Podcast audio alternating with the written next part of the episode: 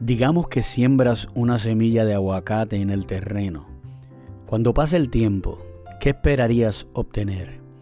Hola, te habla Mario Díaz, uno de los pastores de la iglesia del Monte en Stafford, Virginia. Recuerdo cuando era chico en la Vía 55 en Carolina, Puerto Rico. Teníamos un vecino con un árbol de aguacate tan grande que daba aguacates para él y para nosotros también, ya que las ramas del árbol sobrepasaban hasta nuestro patio. Eran de esos aguacates grandes que no vemos por acá, pero que nos gusta comer en ensaladas y como complemento así por el lado. Si siembras una semilla de uno de esos aguacates de la manera que hablamos al principio en el patio de tu casa, es porque estás pensando en algo así, en un día poder comerte, digamos, un guacamole fresco con los aguacates que esperas obtener del árbol que nacerá de esa semilla. Porque es lógico que si siembras una semilla de aguacate, vas a obtener un árbol de aguacates, no un árbol de naranjas o manzanas. Si fueran parchas lo que buscas y como me encantaba comérmelas así frescas del palo, lo mismo las guayabas que teníamos en casa de mi abuela, pues tendrías que sembrar una semilla de ese tipo de fruta. Es una enseñanza muy simple que la naturaleza nos regala.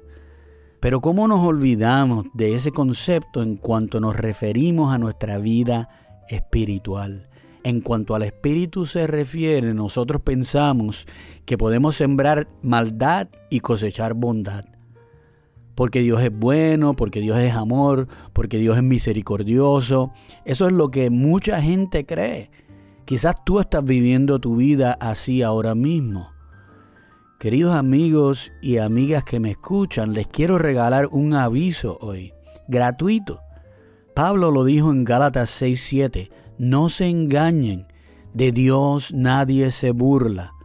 Oigan bien, lo repito una vez más, de Dios nadie se burla. Cada uno cosecha lo que siembra. Eso es lo que nos dice Gálatas 6.7. Eso es una ley tanto espiritual como natural. Así que cuide bien la semilla que está sembrando en su corazón. Si siembras rencor, odio, amargura, resentimiento, melancolía, duda, enojo, gritería, doble sentido, egoísmo, egocentrismo y demás en su vida, ¿qué fruto usted cree que va a obtener? ¿Amor? ¿Gozo? ¿Paz? ¿Tranquilidad? ¿Felicidad? ¿Esperanza?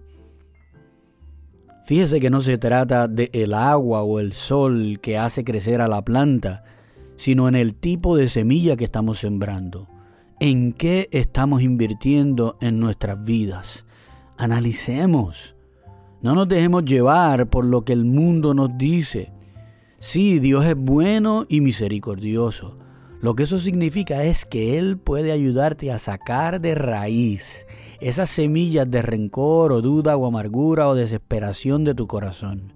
Y te puede dar las fuerzas y el soporte para que puedas comenzar una nueva cosecha dentro de ti.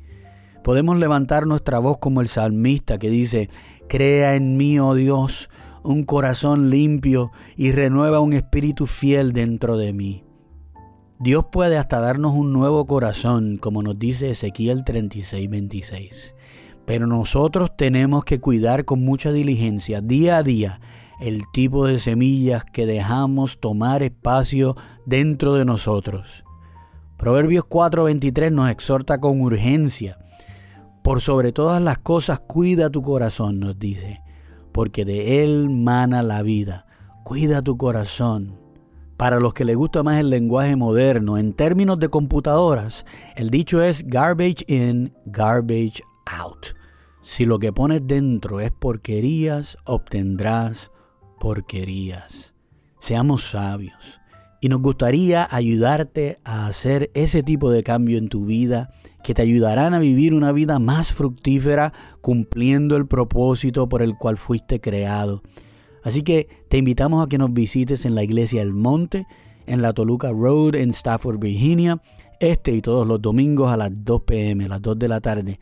De la mano de Cristo te ayudaremos a sanar tu corazón y quizás más importante aún, a guardar tu corazón para que el futuro de tu vida sea placentero para ti y los tuyos. Que Dios te bendiga.